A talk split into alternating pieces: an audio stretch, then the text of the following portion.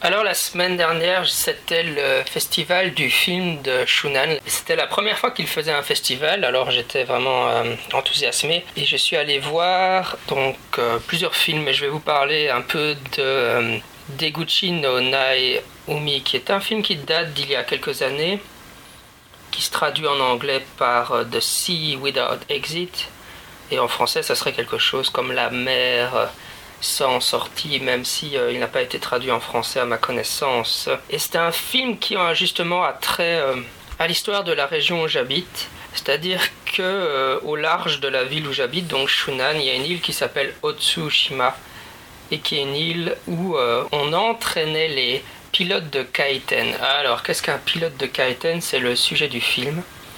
Donc pendant la Seconde Guerre mondiale, les militaires japonais se sont rendus compte que beaucoup de torpilles rataient leur objectif, ne touchaient pas donc le bateau américain. Et pour résoudre ce problème, ils ont mis au point euh, les kaiten, qui sont donc des torpilles avec un être humain à l'intérieur. Et donc les pilotes de kaiten sont des kamikazes. Qui, euh, donc le kaiten était installé sur le sous-marin. Et donc euh, en vue d'un bateau ennemi, les pilote allait s'installer depuis le sous-marin, donc dans la torpille. Puis la torpille était euh, tirée en, direction du bateau et à mi-distance, les pilotes devaient réajuster la course de la torpille pour être sûr qu'ils touchent le bateau. Évidemment, au, moment de l'explosion, les pilotes de Kaiten étaient, étaient certains de mourir. Et donc euh, voilà. Le film, euh, le scénario du film est basé sur une histoire vraie. Donc le scénario est assez simple, c'est le parcours d'un de ces pilotes de Kaiten, mais c'est encore une fois une belle illustration de la de cette période effroyable de la Seconde Guerre mondiale et surtout du fait que ces jeunes japonais sont morts vraiment pour rien. Et on peut y voir aussi euh, l'aspect ultranationaliste, parce qu'évidemment ces kamikazes sont vraiment convaincus de mourir pour une bonne raison, alors que nous, en tant que spectateurs, on se dit, mais allez, c'est complètement ridicule. Et j'ai eu l'occasion d'aller visiter sur Otsushima. Il y a un petit musée et un petit mémorial pour les pilotes de Kaiten sur cette île. Bon, pas grand chose, mais euh, j'ai eu l'occasion d'aller, d'aller visiter ça. J'espère que dans le futur, j'aurai hein, l'occasion de faire peut-être une vidéo YouTube sur ce musée. Euh, ça dépendra si j'arrive à, à embrigader un de mes copains euh, pour qu'ils viennent euh, me filmer euh, sur cette île. Ça demanderait quelques heures de travail, mais ça pourrait être intéressant parce que quand on pense aux kamikazes, on pense toujours aux pilotes d'avion et la plupart des gens ne savent pas qu'il y a eu des kamikazes dans des torpilles de sous-marins. Voilà, j'avais juste envie de partager cela avec vous en introduction de cet épisode.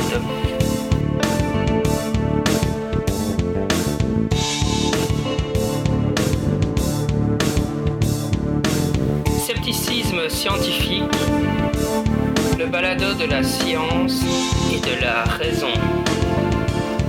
Le seul balado sceptique en français et enregistré au Japon. Épisode 28 pour le samedi 12 décembre 2009. L'association Aldéran.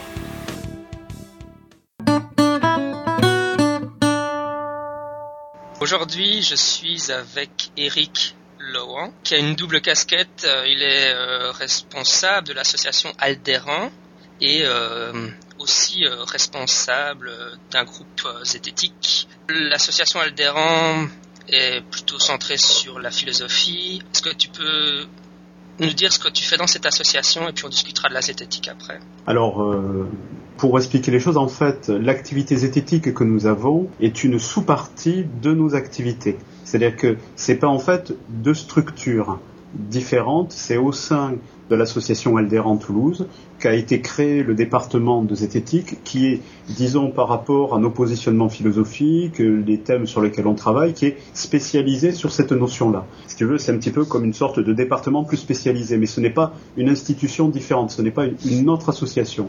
Ça fait partie, comme on a euh, par exemple un département sur les droits de l'homme, comme on en a un sur euh, l'épistémologie, eh bien on en a un sur la zététique. Donc ça c'est un petit peu pour expliquer les, les relations entre les deux. L'association étant à la base ce qu'on appelle en France une université populaire, centré sur la, sur la philosophie, sur certaines tonalités au sein de, de la philosophie, et c'est en cohérence avec euh, nos, je dirais, nos orientations philosophiques générales inspirées de l'humanisme des Lumières, donc plutôt a priori rationaliste, plutôt euh, matérialiste aussi, que nous avons dû souvent à la demande de, de personnes aborder des sujets euh, touchant ce qu'on appelle donc le, scepticisme scientifique ou la zététique. Et comme on avait beaucoup d'activités qui étaient euh, finalement, euh, avec le temps, venues dans cette direction, on s'est dit que ce serait bien en termes de visibilité de l'autonomiser, de présenter euh, un rayon, on va dire, spécifique en la matière. Ce qui est une façon aussi de, positionner ce travail,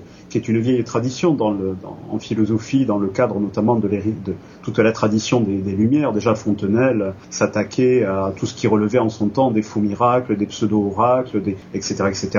C'est pas quelque chose qui est, nouveau au sein même de, la philosophie. Euh, simplement, comme nous, on a un travail d'éducation populaire, donc on, on, ne vise pas le, les universitaires, on est plutôt une interface dédiée au grand public euh, donc euh, vers des gens qui a priori ne sont pas des spécialistes de la chose. C'est comme ça donc on a été amené à, créer ce cercle de zététique qui est une, petite structure. Nous on est on est très modeste et dans l'état actuel de nos actions, on fait essentiellement de l'information de sensibilisation, c'est-à-dire des conférences, des débats, des interventions on, on, a fait à l'occasion des contre-enquêtes ou des, choses comme ça, on fait un petit peu de veille médiatique, mais notre travail est essentiellement un travail d'information, d'explication.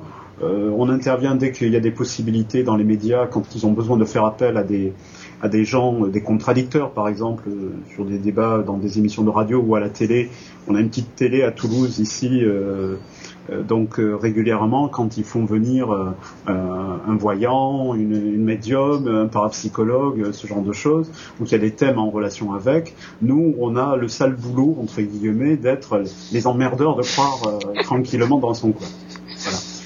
Donc, comme j'ai dit, on est une, petite structure, on n'a pas on, ne fait pas de, comme ce qui se fait à Sophia Antipolis, euh, parce qu'on n'a pas vraiment de, moyens. Nous, on est une association totalement autonome, c'est-à-dire privée. On ne dépend pas de l'éducation nationale, donc on n'a aucune subvention et on n'existe que dans le cadre euh, d'un autofinancement par les adhérents qui viennent euh, aux cours, aux activités, aux conférences en général qu'on propose, et notamment sur celle de la zététique.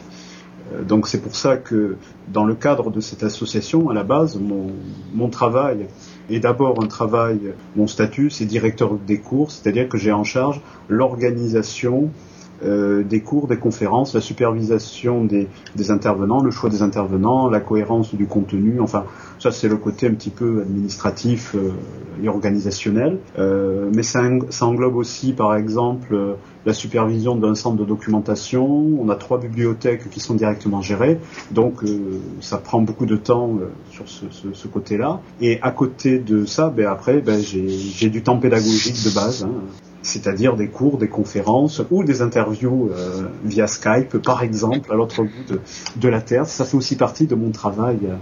Euh, voilà.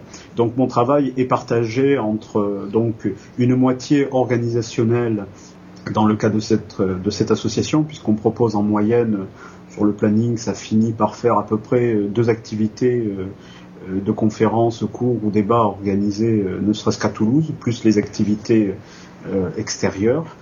Et euh, de, de, conférences, de cours par par mois, par euh... non non par jour, par jour, par, par jour. jour. Ah. On a en moyenne sur sur l'année euh, le, le, le, rythme, sauf par exemple les dimanches, des choses comme ça, mais on a en moyenne au moins sur le, la maison de la philosophie à Toulouse euh, une à deux activités par jour, plus après des activités extérieures qui peuvent être dans différentes villes de la région euh, organisé par des adhérents sur place. Et donc là, j'ai un rôle aussi de coordination et de préparation, notamment sur euh, pour leur fournir de la matière, par exemple quand ils ont besoin de recherche documentaire. Donc là, c'est via le centre de documentation. Euh, soit c'est moi qui les accompagne dessus, soit c'est la documentaliste qui gère ça. Donc euh, donc de ce côté-là, on apporte un soutien logistique à une, une petite dizaine de, de, de cafés philo euh, autour de, de, Toulouse. Enfin, quand je dis autour de Toulouse, ça peut être jusqu'à jusqu'à Limoges, des régions comme comme ça. Euh, voilà, donc ça prend. On est une, une, association, il y a beaucoup beaucoup de choses à faire. Voilà, les activités sont sont, sont montantes. Voilà. En termes de, de plus en plus d'activités En termes de public, quel serait quel est le nombre de personnes en moyenne que vous avez en cours?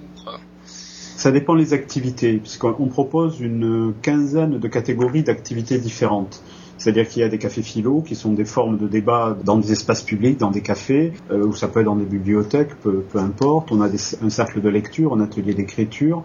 Euh, on propose un ciné-philo qui propose des débats philo autour de, films. C'est-à-dire là, au lieu de discuter autour d'un livre euh, de Descartes, eh ben, on va discuter, tiens, alors hier, hier soir, c'était ça que j'ai fini un petit peu tard, comme je te l'avais expliqué. Euh, hier soir, on avait un cinéphilo qui était sur un film qui s'appelle... Euh, ah, je suis impardonnable. J'ai un trou de mémoire absolu. je vais le, je vais le retrouver. Qui est le château ambulant, voilà, qui est ah d'un réalisateur japonais. Justement, oui. voilà, c'est Miyazaki. Je, oui, c'est ça, Miyazaki. Donc je faisais pas l'animation, mais j'étais là dans le, cadre de la participation. C'est un cycle thématique autour de la question du conte, les rapports entre conte et réalité. Donc il y en a plusieurs cette année qui vont être faits comme ça. On a le labyrinthe de Pan, Métropolis qui vont être euh, euh, abordés. Euh, voilà, bon. Donc ça, c'est aussi notre forme. Et puis après, on a des choses plus classiques de, cours, de conférences, euh, de débats, de colloques, de séminaires, de rencontres d'auteurs. Voilà, on a des émissions de radio aussi, là, en, je vais dire en vraie radio, en hertzien aussi, qui sont proposées. donc, et donc, on a des activités qui sont à la carte, comme conférences, par exemple. Euh, mais on a aussi des cycles de cours, c'est-à-dire qu'ils proposent par exemple une dizaine euh, ou une vingtaine de sujets autour d'un thème quelconque, qui peut être sur l'histoire de la philosophie ou sur des, thématiques. Euh, c'est-à-dire, par exemple, ça peut être sur la question, par exemple, des droits de l'homme, ça peut être sur la question de l'épistémologie, des voies de la connaissance. Donc ça, ce sont des cursus qui sont des choses un peu plus structurées parce que certains vont jusqu'à l'équivalent de 50 cours autour d'une thématique. Donc c'est des choses qui se font en un an, deux ans. Voilà. Oui, donc je comprends que, tu as, que le, pôle zététique fait partie de cette association, mais comment, d'où est né le désir d'avoir un pôle zététique dans une université populaire plutôt consacrée à la philo? Alors, tout d'abord parce que la zététique, en tant que telle, n'est pas une matière étrangère à la philosophie. C'est-à-dire que ça participe, les principes de la démarche intellectuelle et les enjeux qui sont euh, inhérents avec peuvent être considérés comme normalement, au sens d'une, je dirais, d'une véritable approche philosophique, comme étant euh, quelque chose qui est comme une forme d'application particulière de ce qu'on peut appeler les idéaux majeurs de, la philosophie euh, au sens global du terme. Donc ça, c'est au point de vue du positionnement. C'est pour ça que dans la tradition philosophique, euh, ce que nous aujourd'hui nous appelons le scepticisme scientifique, la zététique, se retrouve depuis l'Antiquité. Simplement, il n'y avait pas de mot, il n'y avait pas de nom particulier pour le, désigner. Disons qu'en philosophie, ça se rattache à toute la tradition qui est plutôt le travail de, réflexion critique déjà, le travail euh, de lutte contre la croyance, euh, croyance ne voulant pas dire forcément question religieuse ou autre, c'est tout simplement le fait d'adhérer à une idée sans réflexion critique. Donc là, il y a une sorte pour nous simplement déjà à la base de posture euh, première, plus après tous les enjeux d'obscurantisme, enfin de lutte contre l'obscurantisme, qui, il ne faut pas l'oublier, est une forme d'aliénation. Donc pour nous, la zététique est à la confluence euh, de notions qui relèvent du travail de l'esprit critique, de l'autonomie du sujet pensant, de la défense de l'esprit humain, mais aussi de la, liberté euh, aussi, puisque tous les mécanismes de croyance, de superstition, d'obscurantisme quelconque sont in fine, alors c'est peut-être pas immédiat, mais in fine sont des structures aliénantes pour les sujets. Et donc aussi vont profiter beaucoup de personnages, de mouvements, d'organisation. Donc là, pour nous, on se retrouve dans un champ qui est un champ tout à fait classique pour notre, notre courant philosophique, à savoir, on rejoint les thématiques de l'autonomie du, sujet, de l'émancipation de l'homme, voire de la lutte contre toutes les formes d'aliénation auxquelles on peut être confronté. Alors, on a par exemple, euh, c'est pas du tout là dans notre cercle de zététique, mais dans le cadre de nos activités, on a un travail important qui est fait du côté des droits de l'homme sur des notions de cet ordre-là. Et là, souvent, on est en collaboration avec d'autres associations. Alors nous, on travaille pas sur l'aspect euh, de terrain, on travaille sur l'aspect euh, réflexion, et donc on propose dans les universités, dans les UFM, des, sortes de, de, de modules clés en main autour de réflexion sur ces notions-là. Parce que dans l'organisation des, universités, ce qu'il y a souvent, c'est qu'il y a beaucoup d'histoire de la philosophie et pas forcément d'études thématiques par rapport à ce qu'on peut dire ou penser aujourd'hui sur ce type de problématique. C'est pour ça que, donc, au point de vue philosophique, notre positionnement pour la zététique ne nous pose aucun problème. On est dans une sorte de, cohérence d'un point de vue des, principes fondamentaux. Et puis, historiquement, ça a commencé très tôt. L'association à Toulouse a été créée en 85. C'est arrivé au début des années 90, suite, euh, alors là, vous allez voir la, la relation avec la philosophie. Euh, lorsque nous, en tant que petit cercle à l'époque, de, de, qui proposions euh, une ou deux activités euh, par mois à l'époque, seulement philosophie, on était confronté à des gens qui parlaient de l'Atlantide, mais au sens de l'historicité de l'Atlantide. C'est-à-dire qu'ils faisaient référence au mythe de Platon, qui faisait référence à l'Atlantide comme étant une réalité. Donc là, c'était des mouvements de type plutôt théosophique, nouvelle acropole, des choses comme ça. Donc là, nous avons été directement euh, interpellés sur un domaine qui était notre domaine absolument légitime à la base, je rappelle quand même que Platon était en philosophie. Donc c'est comme ça que j'ai été, euh, je crois que c'était en 91, 92, j'étais encore étudiant à la fac à ce moment-là, on m'a demandé de faire un topo sur l'Atlantide pour euh, expliquer ce qu'était réellement l'Atlantide, et c'est comme ça que petit à petit je me suis je me suis documenté, je me suis renseigné. Que fallait-il euh, penser de, de cette affirmation entre ceux qui disent qu'on a retrouvé l'Atlantide à Bimini, ceux qui disent que c'est du côté de Santorin en mer Égée, etc. Euh, voilà. Donc c'est comme ça qu'involontairement, alors qu'à l'époque euh, on ne savait pas encore que ces choses-là s'appelaient euh, la zététique euh, ou du scepticisme scientifique. On a commencé à en faire petit à petit. Donc au départ, ça a été une conférence ponctuelle, et puis en 92, 93, on a commencé à en, mettre une par trimestre qui abordait des, des, problèmes euh, quelconques autour de, ces notions-là. Et donc comme ça, à la fin des années 90, ben, on, avait un rythme de croisière d'une conférence par mois autour de, ces notions-là. Voilà. Après, le plus difficile, c'était de trouver des intervenants qui veuillent bien travailler sur des sujets dans lesquels on ne fait pas carrière, où on est généralement dans un discours de rabat-joie, puisque on vient en quelque sorte dire ouais ben les pistes de Nazca, c'est pas les extraterrestres qui les ont construites, c'est les, habitants, c'est les Nazca eux-mêmes. Donc on est désolé, on vient en, quelque sorte être les empêcheurs de rêver, de, tomber dans un merveilleux fabuleux sur beaucoup de choses. Oui, les pyramides aztèques euh, ont été créées par les Aztèques et pas par les Atlantes, voilà. Euh, de même pour les pyramides d'Égypte, même s'il y a encore beaucoup de choses qui ont été découvertes euh, récemment. Enfin, c'est des choses absolument passionnantes. Donc c'est comme ça que, euh, donc dans le cas de l'association, mais moi plus particulièrement à titre personnel, je suis tombé un petit peu dedans.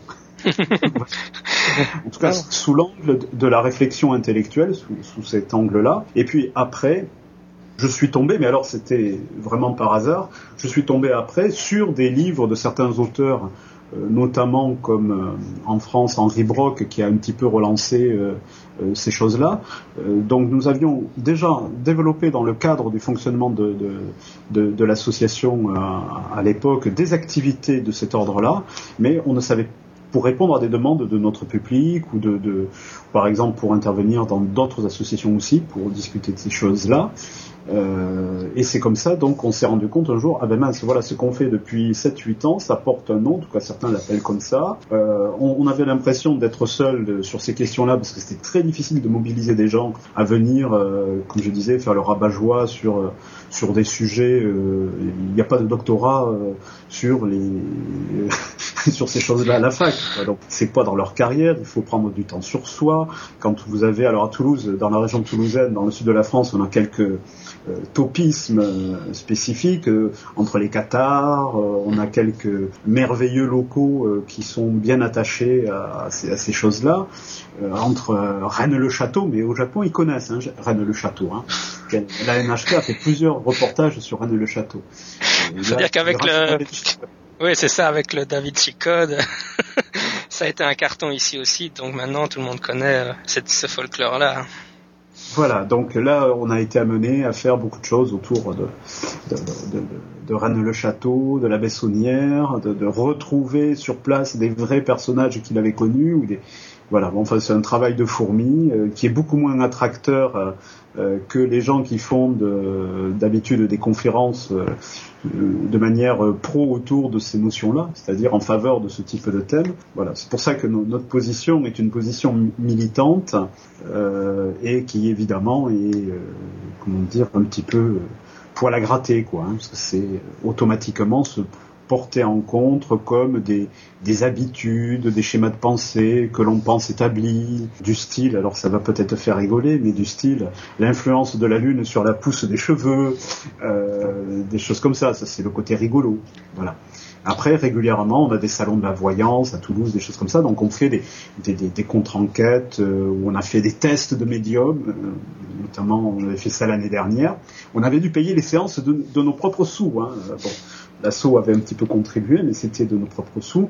Et sur les dix euh, voyants et voyantes qu'on avait interviewés, enfin où on s'était présenté comme client, ils nous avaient vu beaucoup de choses, des enfants, des ceci, des cela, des réussites ou des échecs, des maladies, mais aucun n'avait vu qu'en fait on était le faux client. Voilà.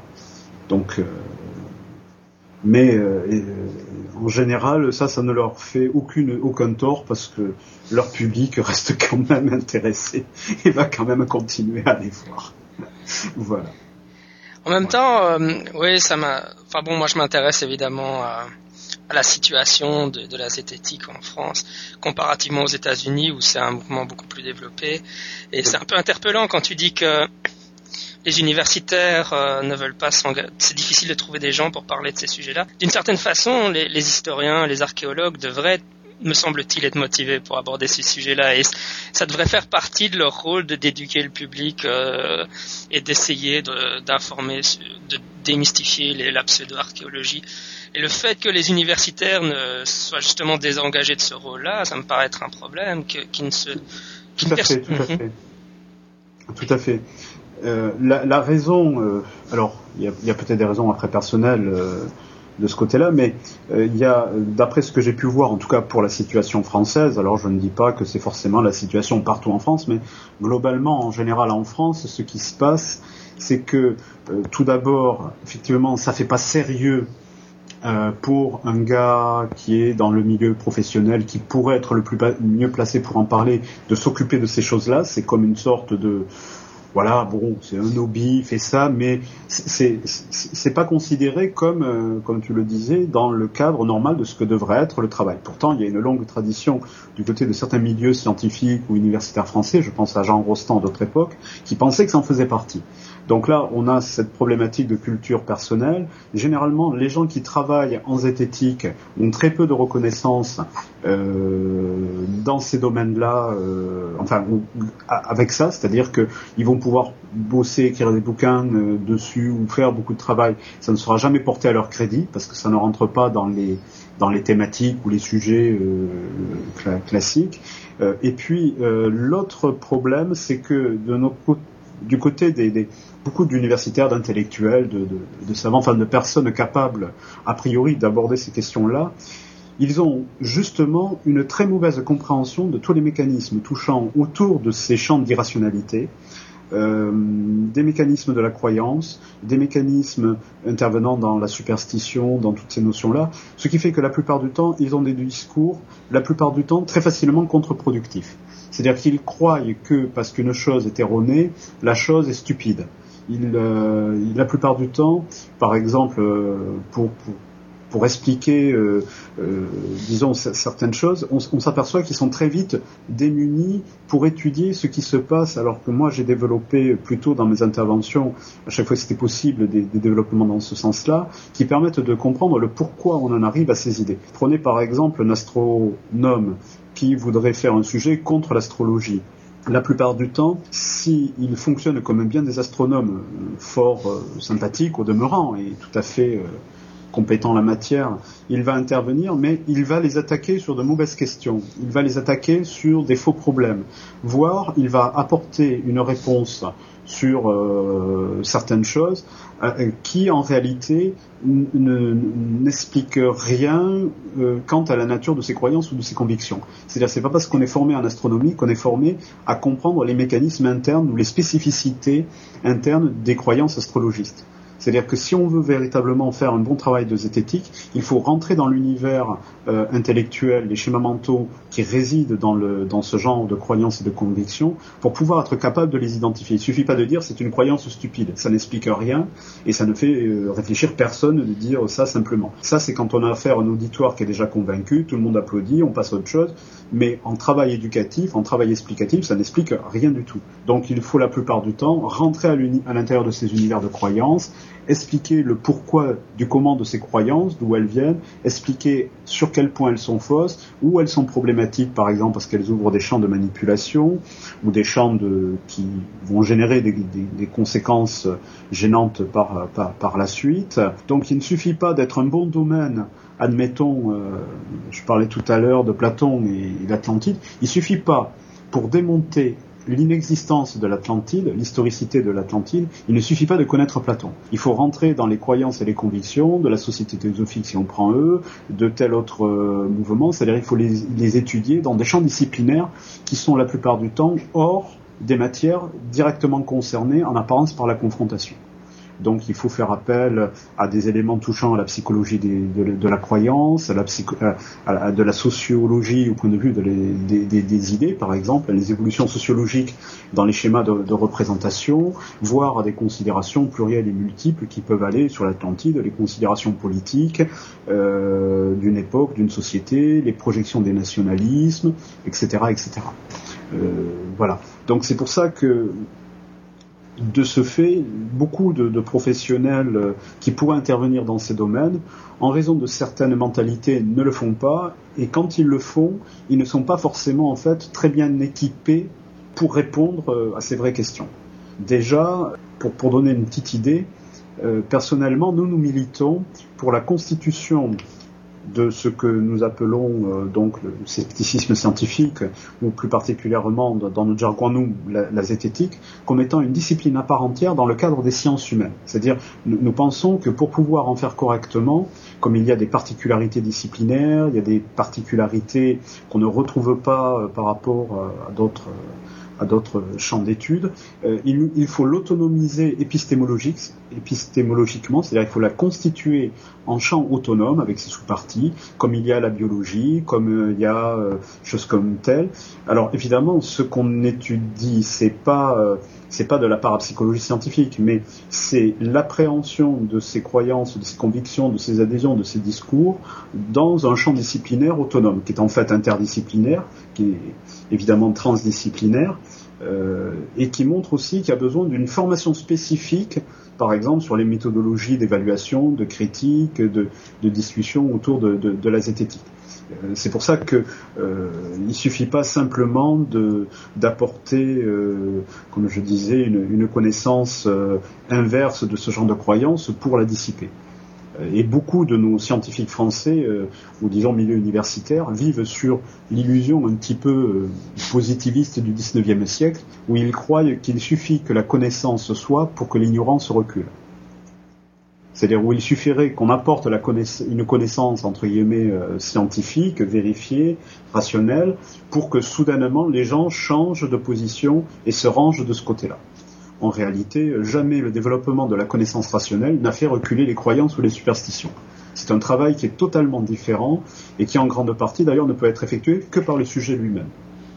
Euh, donc ce qui demande de travailler par exemple non pas dans la confrontation directe, non pas dans la condamnation facile donc il faut un travail d'explication au sens pédagogique euh, très très très très important si on veut être dans un travail qui soit pas entre guillemets caricatural sur la question de, de, comment dire, des thèmes de la, de, zététique.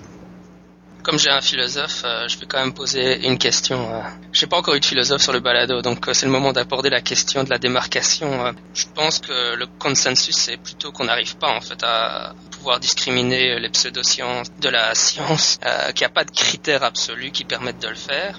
Hum, quelle est ta position concernant le, débat sur la démarcation entre science, pseudoscience, science pathologique, critères, pas critères hum, Qu'est-ce que tu en penses? Alors, il n'y a pas de critères absolus dans le sens où les pratiques disciplinaires de la science sont plurielles, mais elles sont plurielles en vertu des terrains auxquels elles s'attaquent. Le travail du physicien va générer, en raison de son champ d'étude, des méthodologies et des principes d'évaluation de scientificité. Donc, dans son champ disciplinaire, il y aura des critères de scientificité. Dans le cadre de la psychologie, dans le cadre de la biologie ou de la sociologie, on sera dans des cadres de scientificité différents, non pas parce qu'il y a moins d'esprit scientifique, mais parce que l'objet, par exemple, on va dire, euh, a un comportement euh, euh, plus complexe qu'un électron ou qu'une boule de billard, pour faire référence au père Newton. donc, il y a bien des critères de scientificité que l'on peut mettre en évidence dans les sciences et que l'on peut aussi donc mettre en évidence, mais par défaut ou à contrario, dans le cadre des, on va dire, des, par exemple, des pseudosciences. Hein au sens euh, global. Donc il y a évidemment la possibilité comme j'ai dit, même s'il n'y a pas un critère absolu en soi, en général, c'est plutôt une série de, critères qui montrent que on est dans, des fonctionnements de cet ordre-là, ce qui demande de redéfinir euh, qu'est-ce qu'une science, qu'est-ce que la pratique scientifique, par exemple, euh, en, en, distinguant bien science et vérité. La science est de l'ordre de pratique. Euh, il peut y avoir des vérités qui n'ont pas été dégagées par euh, le travail des scientifiques. Elles peuvent avoir été dégagées empiriquement. Ça ne veut pas dire qu'elles ne sont pas moins vraies, ça veut dire que on y est arrivé euh, autrement. Donc ça, ça, vient aussi participer de la problématique. Mais dans le cadre de ce qu'on appelle donc nous les pseudosciences, s'il y a de véritables critères de, démarcation. Il ne suffit pas de mettre par exemple une blouse blanche et de se mettre derrière un ordinateur pour faire de, des choses entre guillemets scientifiques. on parle de pratiques de schémas de fonctionnement collectif aussi, parce que c'est pas qu'individuel. Euh, donc il y a des, euh, donc si il y, a, vraiment des possibilités d'évaluation de pratiques quand elles se disent scientifiques. Si elles se disent pas scientifiques, à la limite, on leur fera pas de reproche. Mais quand elles se veulent scientifiques, à ce moment-là, on peut les interpeller sur leurs pratiques qui se disent scientifiques. Et c'est dans ce cadre-là où la plupart du temps, on verra que, euh, en fait, des degrés différents, peut-être, ben, le degré de scientificité est, limité ou au contraire euh, un peu plus important. Parce que je ne suis pas manichéen euh, dans la chose, euh, il peut y avoir de multiples situations. Mais je défends bien l'idée qu'il y a une possibilité d'évaluer la, la, scientificité de, de ces discours. Et cela de manière interne, c'est-à-dire par rapport à leur propre pratique, par rapport à leur propre production. Mais si on aborde la question de la parapsychologie, euh, la parapsychologie se présente comme un domaine autonome, euh, différencié de la psychologie. Alors, est-ce que tu l'évalues sur les critères internes à la parapsychologie elle-même, ou bien tu l'évalues vis-à-vis des critères de la psychologie ou... La parapsychologie, il, va y avoir plusieurs cadres de critères d'évaluation. Euh, ça dépend euh, quelle est l'affirmation parapsychologiste. Euh, donc il va y avoir, si par exemple c'est une affirmation de pouvoir télékinésique, petit clin d'œil à Uri Geller et ses copains à d'autres époques, il va y avoir par exemple une prise en compte, pourquoi pas, euh, de la phénoménalité de, la chose, déjà. Ensuite, on pourra interroger d'autres niveaux sur la psychologie du sujet, la psychologie des croyances, la manière de l'expliquer, voire la manière de l'évaluer. Euh, donc en général, on n'a pas affaire à un critère seul, c'est une série de critères que l'on va mettre en place qui vont permettre d'évaluer donc la phénoménalité de l'affirmation, c'est-à-dire si elle est bien un phénomène ou pas, hein, ça c'est la première chose d'essayer ensuite de voir qu'est-ce qui se passe, pas simplement dans la salle du laboratoire, mais le pourquoi, quelles sont les attentes. Donc là, on revient sur la, partie euh, psychologie. Pourquoi, par exemple, alors que certains parapsychologues dits scientifiques euh, ont été manifestement devant des, manipulations euh, où on les a sciemment manipulés, pourquoi n'ont-ils pas engagé de réflexion critique sur leur propre pratique ça, ça peut être aussi un élément, par exemple, de prise, euh, en compte. Pourquoi, quand on pose un protocole de, de, de fonctionnement, d'évaluation sur ces dix pouvoirs parapsychologiques, en prenant des gens tout à fait volontaires. Si leur pouvoir existe bien, les protocoles qu'on propose, par exemple comme Henri Brock et d'autres avaient fait euh, sur ces questions-là, si le pouvoir existe vraiment, il sera réellement mis en évidence. Donc ce n'est pas une position de condamnation de principe. Euh, par contre, le nombre de personnes candidates de la part des personnes qui se disent avoir ces pouvoirs font comme en général neige au soleil. Donc les critères donc d'évaluation de, de, de, de, scientificité. De, alors, il faut pas se tromper de choses. Quand on parle l'évaluation du critère de scientificité, c'est au point de vue de la parapsychologie dite scientifique. C'est pas forcément le parapsychologue de quartier, euh, c'est pas la personne qui dit ben voilà, moi je, je fais de la télépathie, je suis voyant, médium. Euh, ça c'est pas de la parapsychologie qui se dit scientifique.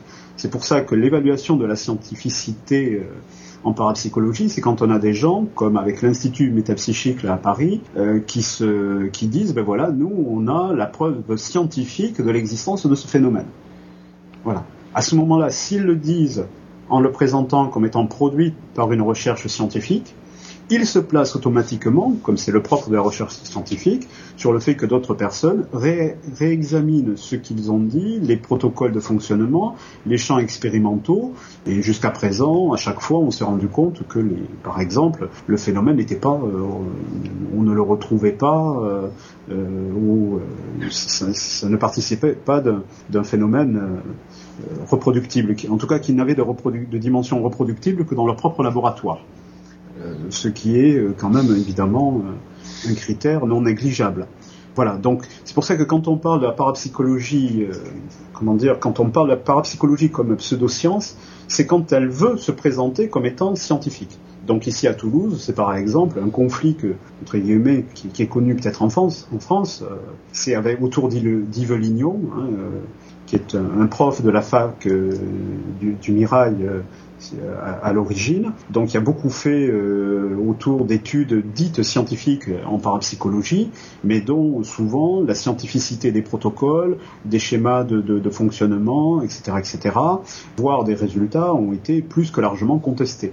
Donc euh, c'est pour ça que quand on parle de la question de la parapsychologie comme étant une pseudo-science, euh, d'abord comme une parascience puis une pseudoscience, c'est quand elle veut se présenter euh, comme étant le fruit d'une dimension euh, scientifique, comme étant étayé par la science, justifié par la science. Si le parapsychologue de service ne fait pas appel à la science, la question ne se pose pas de le considérer comme étant, dans, dans, son rapport à la parapsychologie, comme étant dire, une pseudoscience la dimension pseudo-scientifique, c'est quand un champ quelconque euh, demande à rentrer dans la science et euh, se faire avoir le statut de la science et qu'on va à ce moment-là euh, examiner le bien fondé des pratiques scientifiques, le bien fondé du, champ disciplinaire. Abordons peut-être un peu plus en détail la question de la réplicabilité, puisque c'est une question importante en parapsie, mais j'ai l'impression que les parapsychologues essayent un peu de redéfinir le critère de réplicabilité. Par exemple, euh, ils vont dire bah, si euh, le, phénomène apparaît euh, de temps en temps chez certains chercheurs, c'est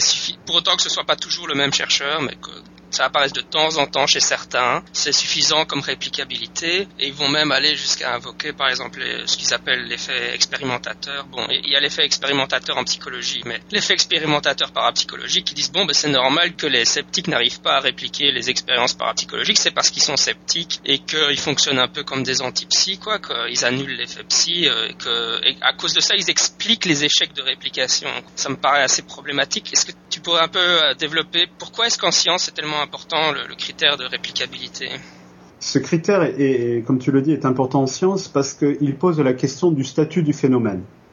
C'est-à-dire, est-ce que le phénomène concerné, supposé, existant, existe en soi, et donc à ce moment-là, il va être, quand je dis il existe en soi, c'est au sens indépendant des, observateurs, des, des, sujets, justement des expérimentateurs, et donc à ce moment-là, on peut dire qu'il fait référence à un principe autonome au sens ontologique, c'est-à-dire que, bah, comme une pomme euh, peut exister même si personne ne la mange, euh, voilà, donc ce critère de euh, n'est pas le seul, mais c'est un des critères qui rentre dans la définition de la scientificité. C'est loin d'être le seul. C'est pour ça qu'il ne faut pas se focaliser uniquement dessus. Disons que ça participe des éléments qui tentent à dire quand on peut observer le même phénomène euh, ou en tout cas des phénomènes similaires euh, dans d'autres contextes faits par d'autres équipes, euh, qui tend à, à, valider de prime abord. Je dis bien de prime abord parce qu'il y a parfois de, c'est plus complexe que ça, mais qui tente à valider déjà au moins l'existence en soi du phénomène. Quant à l'explication qu'ils font que les expérimentateurs sceptiques opéreraient comme un antipsy, en quelque sorte, c'est une hypothèse ad hoc qui est avancée, puisque par définition, il faudrait être en mesure pour cela de démontrer que eux jouent euh, véritablement comme euh, comme, un effet euh, générateur du, phénomène, toujours en, posant le phénomène en soi. C'est pour ça qu'ils peuvent effectivement leur répondre, mais c'est une hypothèse qui est avancée pour répondre à un problème hypothétique parce qu'ils n'ont pas démontré que c'est en raison, on va dire, du mauvais état d'esprit, des mauvaises vibrations des, sceptiques que le phénomène n'intervient pas. Donc c'est pour ça que c'est un, argument euh, qui est avancé, mais qui fonctionne à un niveau d'une hypothèse elle-même fondée sur une hypothèse, euh, comment dire, c'est une réponse hypothétique pour expliquer une problématique hypothétique.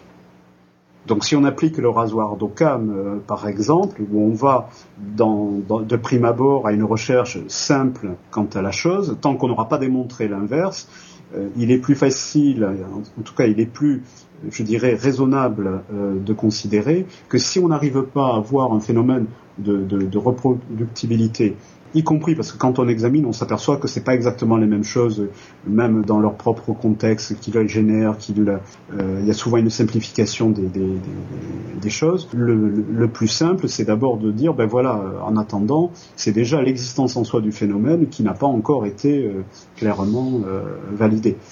sinon, on tombe dans des, des sortes de raisonnements qui sont des cercles vicieux, c'est tautologique, où on a certains parapsies scientifiques qui disent donc avec vous, ça ne marche pas, donc c'est la preuve que ça existe. C'est-à-dire si le fait que vous, quand vous le faites, ça ne marche pas parce que vous êtes ceci ou cela, c'est bien la preuve que le phénomène existe. Bon, c'est un raisonnement, je l'ai dit, qui est totalement, euh, totalement irrecevable. Mais c'est un, raisonnement qu'on peut entendre. Euh, en tout cas, moi, je l'ai entendu dans des débats, dans des, dans des débats avec des personnes de ce, de, ce cadre-là, quoi. Moi, je parle souvent de, la, rhétorique pile je gagne, face tu perds de la parapsychologie, parce que les discours des parapsychologues va être si euh, si j'obtiens un résultat statistiquement significatif, ça prouve que le psy existe. Mais si quelqu'un d'autre, quand lui tente de répliquer, n'obtient pas de résultat statistiquement significatif, c'est juste que le psy ne s'est pas manifesté à ce moment-là pour des raisons euh, sur lesquelles on peut spéculer ad nauseam. Mais en gros, ça veut dire que les, expériences qui obtiennent des résultats positifs sont mises du côté de la balance euh, qui prouve l'existence du, psy, mais les expériences négatives ne sont pas mises du côté de, la balance. Donc en gros, ils arrivent à la seule conclusion à laquelle ils peuvent arriver, puisque toute expérience... Ils, ils justifient ce qu'ils veulent, en fait. Voilà. Alors, euh, il faut savoir, par exemple, bon, ça, moi personnellement, à titre personnel, euh, dans mon travail en temps normal, euh, pas en rapport à la base avec la zététique, c'est dans un deuxième temps où les deux se sont croisés. J'ai une spécialité qui est du côté des, on va dire, des problématiques épistémologiques, sur tout ce qui est l'aventure de la connaissance, les relations entre philosophie et science, et notamment sur l'histoire des sciences, notamment toutes les grandes révolutions scientifiques. Euh, donc, euh, c'est pour ça qu'au point de vue, par exemple, de, certains phénomènes intéressants dans la pratique euh, de la parapsychologie qui se dit scientifique, c'est le fait suivant.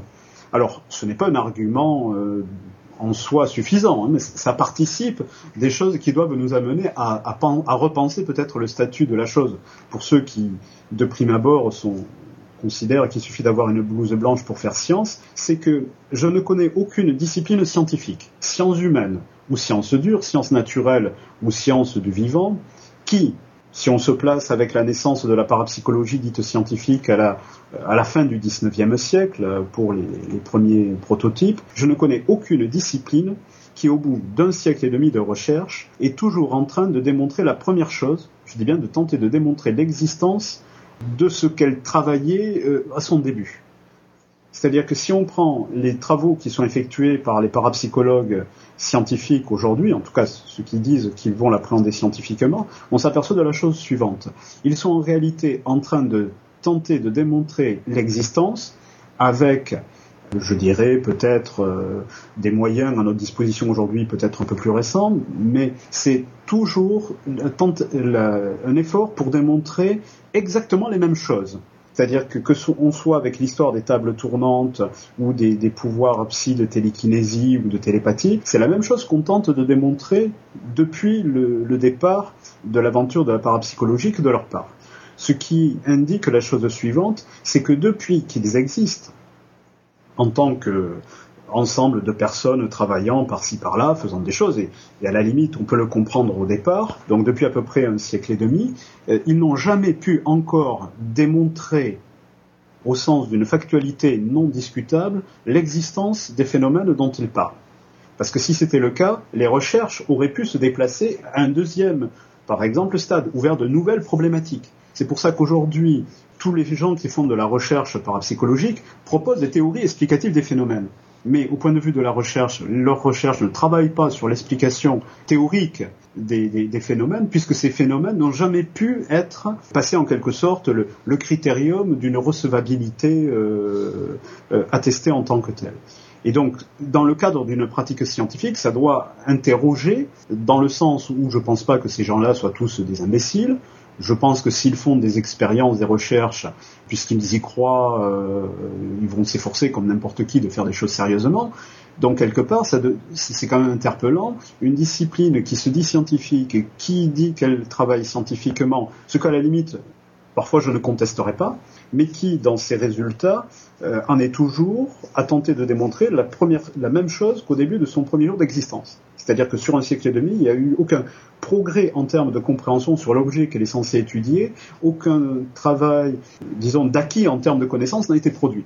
Donc ça doit nous interpeller, parce que je connais d'autres cas euh, dans d'autres domaines euh, qu'on a cru pendant très longtemps comme étant des, sciences euh, à part entière, ça doit à ce moment-là nous interpeller sur la nature même de, la, comment dire, de la scientificité possible de l'objet ou de l'existence en soi de l'objet. On a eu le même problème avec la phrénologie, par exemple.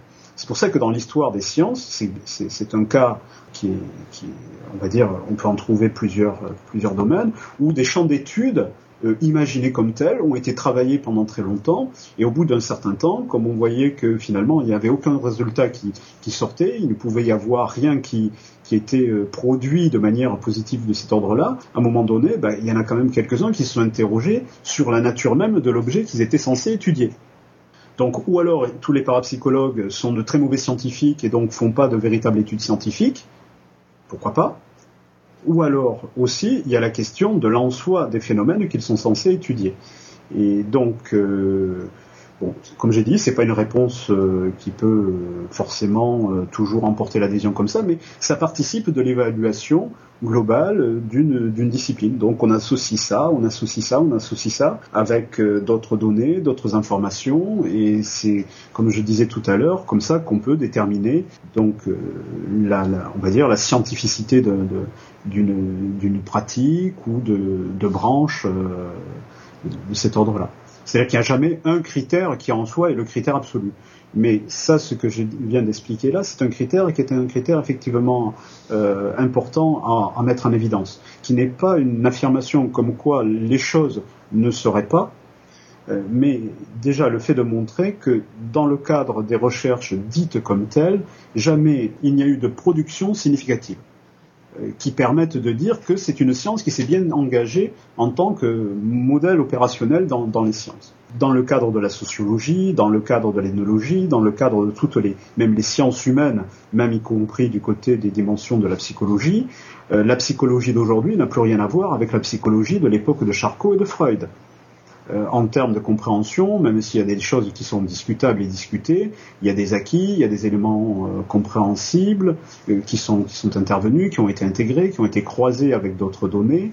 Voilà. Alors après, il ne faut pas confondre évidemment la psychologie et la psychanalyse, ce qui est un autre cas de, de, de, problème. Donc c'est sûr qu'à ce niveau-là, la, psychanalyse, il ne faut pas la considérer comme étant de la psychologie scientifique. La psychanalyse est une cure.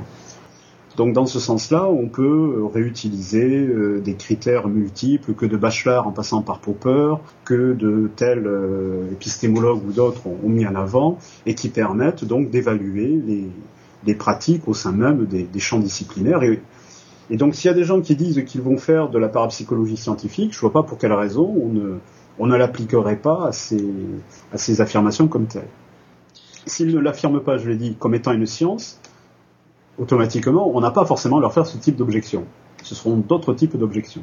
Oui, je voulais juste rebondir. C'est vrai que je suis tout à fait d'accord avec toi pour dire qu'ils sont toujours à l'étape préliminaire qui est de tenter de prouver que le, que le psy existe. Mais j'avais quand même envie de préciser qu'en fait, ce qu'on observe, c'est quasiment une, une, réduction dans le phénomène. Au départ, au 19e, ils en sont à essayer de voir que le médium est en train de créer une fleur euh, par euh, matérialisation médiumnique, donc un effet vraiment macroscopique. Puis après, on a eu Rigeller qui tord des cuillères, et puis après, on y sont passés à des effets sur des générateurs de nombres aléatoires, et puis maintenant, on en est au pressentiment. Donc en fait, l'effet allégué est de plus en plus euh, petit et dérisoire, et il s'éloigne de plus en plus de, du phénomène de départ. Parce que si on arrive à prouver aujourd'hui que le pressentiment, les études de Tin Radin sont correctes, ça ne veut pas dire qu'un médium est capable de, matérialiser une fleur au-dessus d'une table. C'est l'ordre de grandeur du phénomène est totalement différent. Euh, on va vers l'homéopathie, attention. Alors, il y a, quelque chose, moi, comme ça, que j'aime bien euh, interpeller, euh, plutôt du côté du spiritisme traditionnel, version table tournante. Pourquoi aujourd'hui les, les esprits ne produisent plus d'ectoplasme bien morveux? Moi, je trouve ça très interpellant. Pourquoi les, expériences spirites euh, aujourd'hui ne, ne, je leur demanderai à la limite, expliquez-moi pourquoi Évidemment, ils trouveront facilement une réponse. Pourquoi les, médiums, euh, comment dire, ou les manifestations spirites du début du siècle produisaient telle manifestation Est-ce qu'il y a des modes dans, l'au-delà? Je ne sais pas. Est-ce qu'il y a des effets de mode comme nous, on est à l'époque du string? Eh bien, à l'époque 19e siècle, la mode était aux ectoplasmes, aux, aux fumées souvent sortant des naparines, comme on le voit sur certaines comment dire, on pouvait même en faire des moulages, c'est extraordinaire. Il y a des fois, j'ai même dit, mais euh, ne pourrions-nous pas appliquer, pourquoi pas, nos techniques d'investigation modernes, par exemple euh, pour les empreintes digitales ou l'ADN, sur les moulages dits que certains instituts de parapsie euh, détiennent, qui étaient des, moulages dits de main ectoplasmiques, par exemple, des choses comme ça.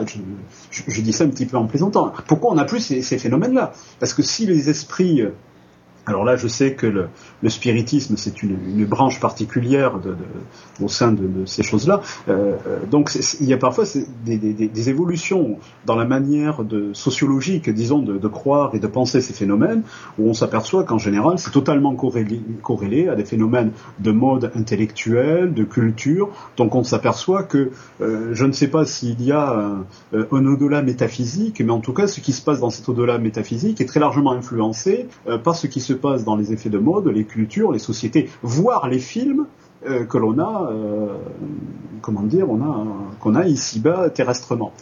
Euh, donc ça c'est un, petit un petit clin d'œil qui montre en réalité la, la, dimension sociologisée de ces croyances par rapport à une époque, par rapport à un contexte. Pour rebondir sur ta ta remarque à propos de la disparition des grands médiums du, classique du 19e siècle, la réponse standard des sceptiques, c'est qu'évidemment, il y a eu la création des, des, caméras infrarouges. Hein. À partir du moment où il était possible de filmer infrarouge, les médiums, c'était beaucoup plus difficile pour eux de, de faire leur tour dans, dans l'obscurité des séances classiques. Ceci étant dit, on arrive à la fin de l'interview. Désolé, j'ai l'impression qu'on a juste effleuré la surface euh, du sujet, mais il euh, faudra que je te réinvite un de ces quatre. En tout cas, merci beaucoup d'être venu sur le balado. C'était très C'était avec grand plaisir. Donc euh, maintenant que j'ai installé le, mon système Skype grâce à, grâce à ta demande, et eh ben voilà, je serai disponible au besoin pour euh, d'autres petits interviews comme ça. Euh, ça me fera un très grand plaisir de, de pouvoir discuter librement de, de, de ces questions. Want to stay abreast of the latest from Skeptic Magazine and the Skeptic Society? Want cutting edge skeptical articles delivered straight to your inbox every week? Then subscribe to eSkeptic, the free electronic newsletter of the Skeptic Society. Visit skeptic.com to sign up. Nous voici arrivés à la fin de l'émission. Pour clôturer cet épisode, je vais vous proposer la bande-annonce du film Deguchi no Nai Umi dont je vous parlais en introduction, en anglais The Sea Without Exit, qui est ce film consacré aux kamikazes qui pilotaient des torpilles de sous-marins. Voilà, sur ce, à la semaine prochaine. C'était Jean-Michel Abrassard, sceptiquement vôtre.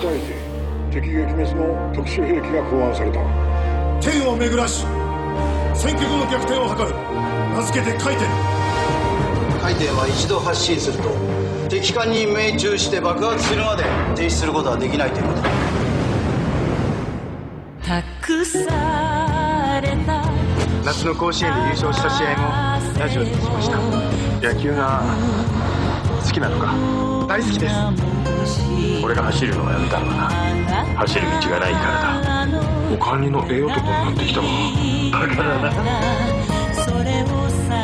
海軍志願する。まだ赤髪が来たわけでもないでしょう。行くのかまた会えるのね。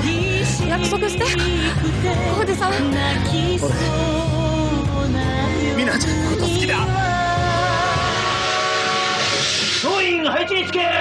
激辛戦右中道。ありがとう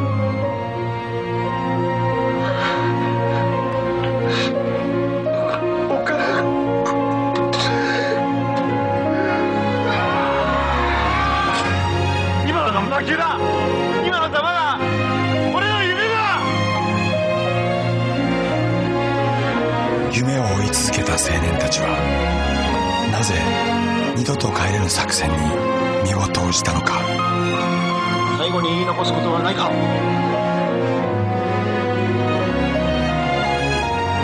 皆さんの無事を祈ります